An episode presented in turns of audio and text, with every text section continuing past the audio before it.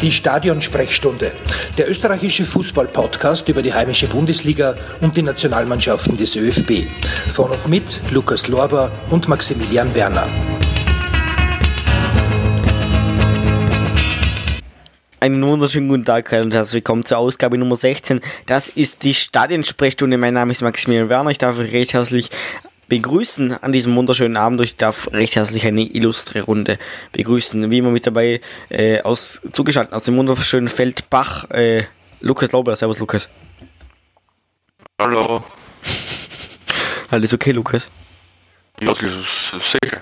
Okay. Alles easy. Das wunderschöne Feldbach lässt grüßen.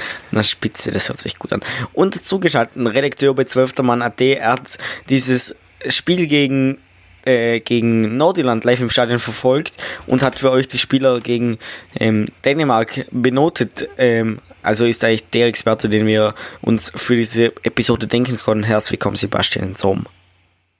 Grüß euch Burschen, hallo aus Niederösterreich. Sehr schön. Äh, schöne Grüße nach Niederösterreich. Wir haben eine breite Palette an Bundesländern, die wir hier heute vertreten haben. Und ich habe jetzt bereits ein bisschen durchklingen lassen. Wir wollen heute sprechen über das österreichische Fußball-Nationalteam. Zwei Spiele wurden in der letzten Woche dieses Nationalteam die, dieser Länderspielpause bestritten. Einmal ging es zu Hause gegen Nordirland. 1 zu 0 konnte man hier in der UEFA Nations League gewinnen. Und dann ging es an einem Dienstag drauf in einem Freundschaftsspiel gegen Dänemark, welches aber leider in Herning in Dänemark mit 2 zu 0 verloren ging. Sebastian, bevor wir mit der genauen Besprechung dieser beiden Spiele anfangen, was kann man denn sagen über den aktuellen Zustand des Teams von Teamchef Franco Foda? Wie schaut es da aktuell aus? Ja, meiner Meinung nach kann man aktuell und nach den Spielen sagen, dass gewisse Ausfälle einfach nicht zu verkraften sind. Das ist wenig überraschend, aber es ist bestätigt. Natürlich an erster Stelle Marco Arnautovic, der sich selbst wieder in super Form befindet. Ähm, in England und im Nationalteam einfach ein Niveau über allen anderen spielt und da nicht zu ersetzen ist aber auch andere Leute wie ein, ein Stefan Leiner mittlerweile, ein David Alaba sowieso oder auch ein Florian Grilic hat sich eigentlich schon in die Mannschaft gut eingespielt und die sind einmal nicht zu ersetzen, wenn die ausfallen. Oder schwer die sind auf jeden Fall schwer zu setzen. Aber irgendwie hat es nicht ganz wollen sein, mit einer ein bisschen äh, durchwachsenen Leistung, sage ich mal, gegen ähm, Nordirland zu Hause, wo man knapp gewinnen konnte, dann mit einer Leistung in Dänemark, wo eigentlich so gar nichts funktioniert hat, wenn man sich dieses Testspiel angeschaut hat. An was kann das denn liegen, dass da so gar nichts klappen wollte gegen, gegen vor allem gegen Dänemark? Ja, ich finde, man hat eigentlich ganz gut begonnen. Gleich einmal nach 20 Sekunden die, die Chance von Alessandro Schöpp, wo man glaubt, okay, ja, vielleicht geht halt was. Gleich am Anfang eine gelungene Aktion. Dann hat man auch wieder gute Ballstaffetten gesehen. Mir hat der, der Xaver Schlager sehr gut gefallen, wie in den, in den letzten Länderspielen, wo er gespielt hat, eigentlich auch schon. Mhm. Leider hat er nach einer halben Stunde verletzt raus müssen. Aber man ist irgendwie so ab ab 30 Meter vom gegnerischen Tor oder so ist man nicht mehr weitergekommen. Ja. Und, ja. Es hat nicht ganz wollen sein, vor allem in diesem Testspiel. Dafür hat es in der UEFA Nations League geklappt und da, darüber wollen wir jetzt zuerst sprechen. Es ging im Ernst-Happel-Stadion am Freitagabend gegen den Gegner aus Nordirland. Die Nordiren haben eine beeindruckende Fankulisse geboten. Die, das österreichische Nationalteam hat aber dagegen gehalten und konnte diese Partie mit ähm, 1 zu 0 gewinnen. Ähm, Marko Nautovic erzielte dieses Goldtor in der zweiten Halbzeit. Sebastian, diese Leistung gegen das, gegen das nordirische Team, die können wir auf jeden Fall als gut zu den Akten legen, oder? Ja, vor allem die zweite Halbzeit, ähm, bis auf die letzten zehn Minuten, finde ich, waren eine gute Partie der Österreicher in der ersten Halbzeit.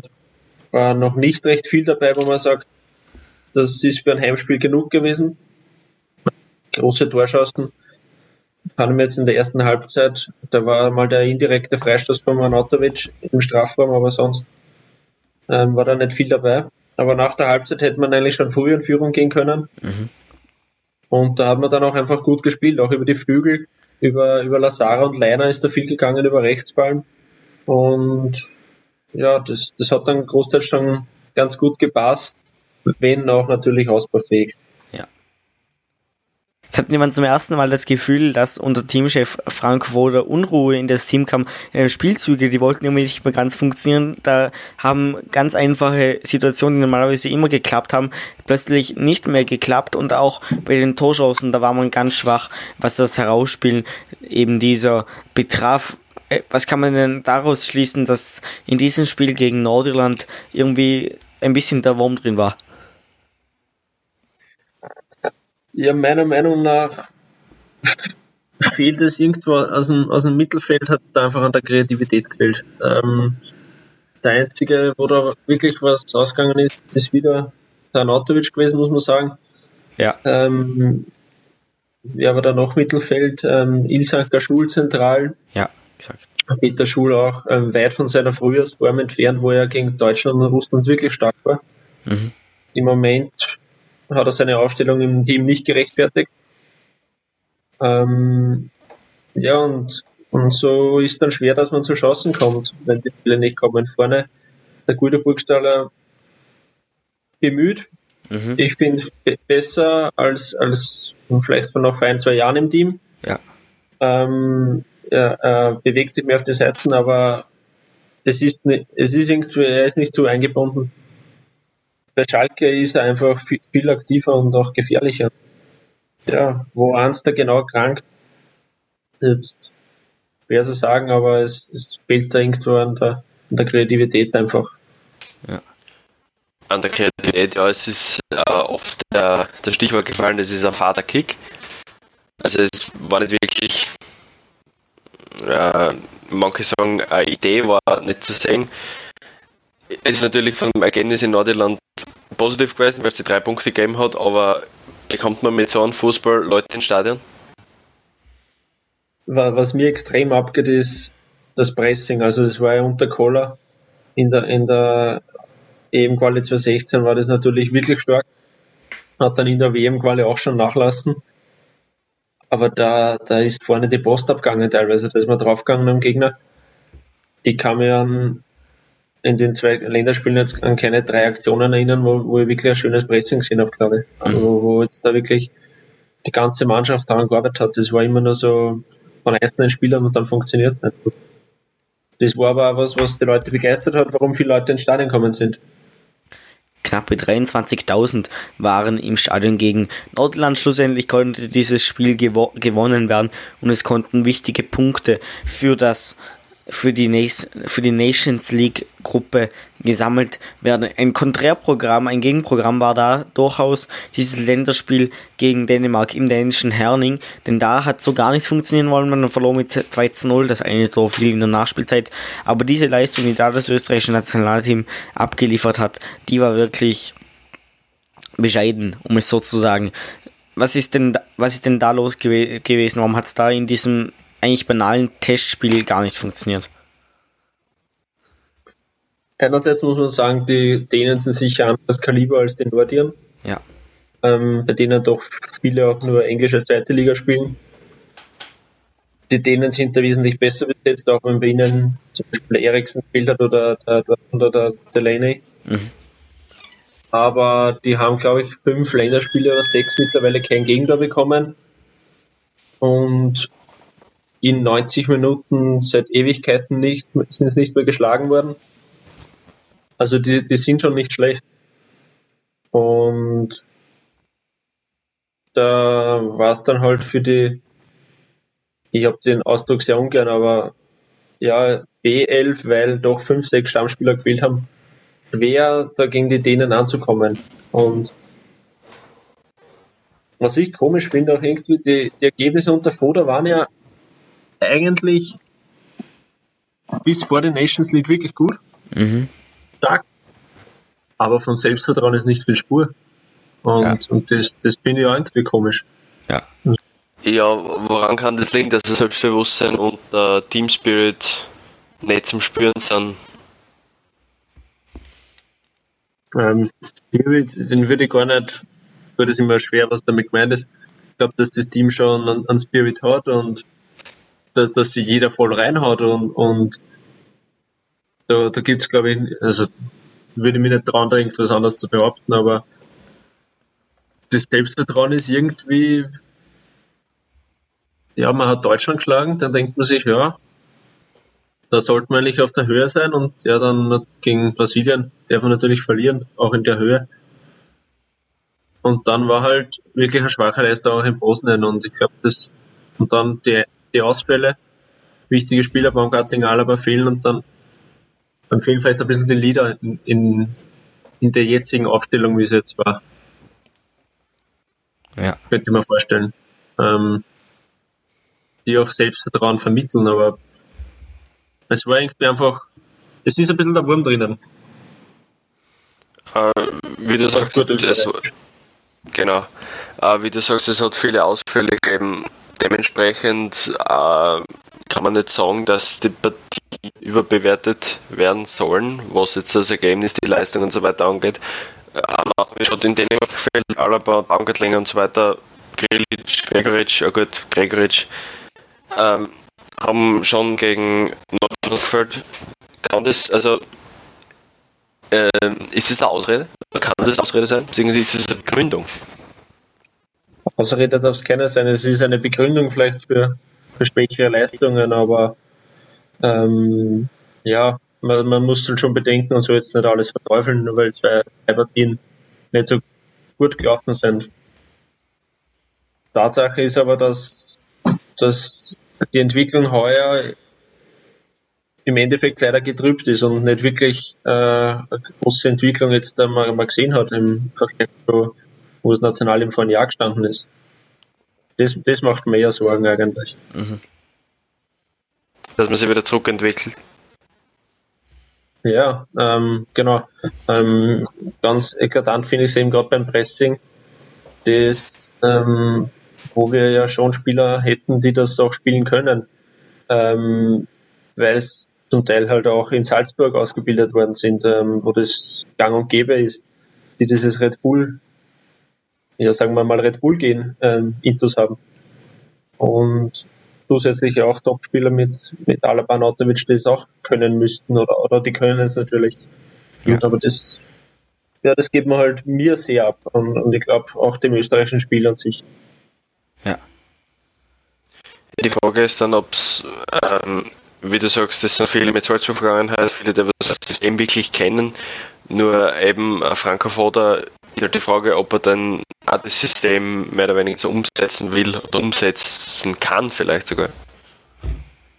Ja, das ist immer die Frage. Man muss sich der Trainer an den Spielern orientieren oder, oder die Spieler an den Trainer, am Trainer. Es wird natürlich ein Mittelding brauchen, aber ähm, gerade als Teamchef hat man halt auch ähm, gewissen Kader ähm, vorgegeben, weil halt nur eine gewisse Anzahl ähm, die, die Stärke haben fürs Nationalteam. Und da muss man halt schon auch schauen, was kann ich mit diesen Leuten anfangen. Was, welcher Spielstil ist am besten umzusetzen mit ihnen? Mhm. mhm. Aber es ist auch klar, dass Foda natürlich seine eigenen Ideen einbringen will, ähm, die denen vom Vorgänger Marcel Kohler natürlich auch ähm, entgegenstehen. Das ist auch natürlich. Die heißgeliebte Doppelsechs zum Beispiel. Bitte? Die heißgeliebte Doppelsechs aus, aus Sturmzeiten. Ja, die Doppelsechs hat 6, 8 hat es unter Kohle auch viel gegeben. Mhm. Da war es immer Baumgartlinger Alaba. Jetzt nach diesem Nations League-Spielen vor allem muss man noch tatsächlich einen Blick darauf werfen, wie denn die Aufstiegschancen für das österreichische Nationalteam aussehen. Denn in der UEFA Nations League geht es ja nicht irgendwie nur um eine kleine, um eine kleine Chance zur Europa League, sondern man kann da auch auf- und absteigen. Österreich spielt aktuell in der Europameisterschaft. Was habe ich gesagt? Europa Europa League. Achso, natürlich für die Europameisterschaft. Das österreichische Nationalteam wird sich kaum für die Europa League qualifizieren. Ähm, Österreich spielt aktuell in der Liga B, in der Division B der UEFA Nations League, steht dort mit ähm, aktuell mit drei Punkten auf dem zweiten Rang, aktuell noch ein Spiel weniger wie Bosnien-Herzegowina das aktuell mit drei Siegen und neun Punkten auf Platz 1 rangiert. Auf Platz 3 und damit auf dem letzten Tabellenplatz Nordirland mit 0 Punkten. Sebastian, wie gut kann man denn diese realistischen Aufstiegschancen ähm, von Österreich noch einschätzen? Bosnien brauchte nur einen Punkt gegen uns und dann ist es eigentlich vorbei. Ja, gut stehen die Chancen nicht. Also ähm, soll ich es beziffern? Ja, würde ich sagen 20 Prozent vielleicht. 30. Okay. Ja, wir brauchen einen Sieg gegen Bosnien. Ähm, Mhm. Am besten mit zwei Toren Unterschied, dann haben wir das direkte Duell gewonnen. Ja. Oder ein 1-0, dann müssten wir aber 3-0 in Nordirland gewinnen. Mhm. Also wahrscheinlich besser daheim gegen Bosnien gewinnen, 2-0 Ja. so. Und na, die Chance ist existent. Also ich traue es dem Team zu, kein Thema. Mhm. Aber es wird halt sehr schwer. Weil die Bosnier auch mit viel Selbstvertrauen kommen natürlich. Ja. Aber vor, vor, dem, vor dem Duell hat es, vor dem Start der Nations League hat es, glaube ich, von immer geheißen, dass man diese Gruppe irgendwie fix gewinnen muss. So einfach wurde es dann doch, eigentlich doch nicht. Ja, ähm, das Spiel in Bosnien war schwach, aber da hätte man schon einen Punkt mitnehmen können auch und dann wäre die Ausgangssituation schon wesentlich besser. Ja. Also, die haben, was ich mir erinnern kann, zwei, drei große Chancen gehabt, die Bosnier in, in Zenit damals, Mhm. meine genutzt, ja. Ähm, war sicher kein unverdienter Sieg, aber da wäre nichts drin gewesen. Ja. Wurscht, ähm, Chance ist da, aber, aber gering. Ja. Und was auch ist, das Spiel in Wien gegen Bosnien, das wird nicht unbedingt vielleicht ein Heimspiel von der Kulisse her. Mhm. Mag auch sein, ja. November, 15. November, in Wien kann es kalt sein. Ja. Ticketpreise werden eh viel kritisiert. Also ich, wahrscheinlich werden wir auch, wenn wir 25.000 Zuschauer wie im Nordirland sind, ist gut. Ja. Und da sind wahrscheinlich 10.000 Bosnier im Stadion. Ja, das, da kann man gespannt sein auf diese Kulisse, die wir da sehen werden. Ja, aber man darf auch nicht unterschätzen, die Nations League ist nicht nur ein direkter Platzgeber sozusagen für die ähm, Europameisterschaft, sondern da kann auch indirekt etwas funktionieren, nämlich über die Topfeinteilung. Sebastian, wie funktioniert denn das, dass da ähm, auch über die Nations League gute Basis sozusagen geschaffen werden könnte für die Quali-Auslosung zur UEFA ähm, Europameisterschaft? Jahr 2019 ist die, die Qualifikation dann für die EM 2020 und wenn Österreich den zweiten Platz jetzt in der Nations League Gruppe hält, dann ist man da zumindest im zweiten Topf. Und das wäre halt schon sehr wichtig, dass wir uns den Nordiren nicht mehr überholen, Ja, weil da entgeht man halt dann, ja, wenn wir im zweiten Topf sind, ist sogar sehr wahrscheinlich, dass wir den Deutschen entgehen, weil so wie es ausschaut, sind die auch nur im zweiten Topf. mhm.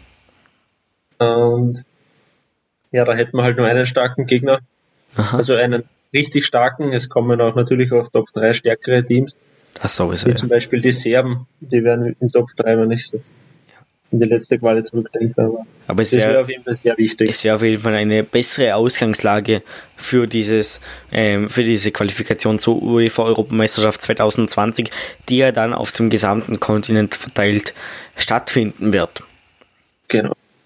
Das war's mit der heutigen Folge, mit der heutigen Folge Nummer 16 der Stadionsprechstunde. Wir haben das österreichische Nationalteam behandelt und hoffen, dass ihr jetzt ein bisschen besser informiert seid über die Vorgänge, die aktuell beim ÖFB herrschen und über die aktuellen Leistungen, die beim ÖFB in den letzten Spielen abgerufen wurden. Ich darf mich auf jeden Fall recht herzlich bedanken. Ich bedanke mich bei Sebastian Sommer, er ist Redakteur bei 12. Manate und herzlichen Dank für die Expertise am heutigen Abend. Gerne, bitte. Vielen herzlichen Dank und vielen Dank auch Lukas Lober, at Lober unterstrich Lukas auf Twitter. Ähm, vielen herzlichen Dank für deinen Support. Passt, vielen Dank. Baba. Das war's also mit der heutigen Ausgabe der Stadionsprechstunde. Wir hoffen euch bald wieder mit einer neuen beglücken zu dürfen. Bis dahin alles Liebe. Danke sehr fürs Zuhören. Tschüss. Ciao.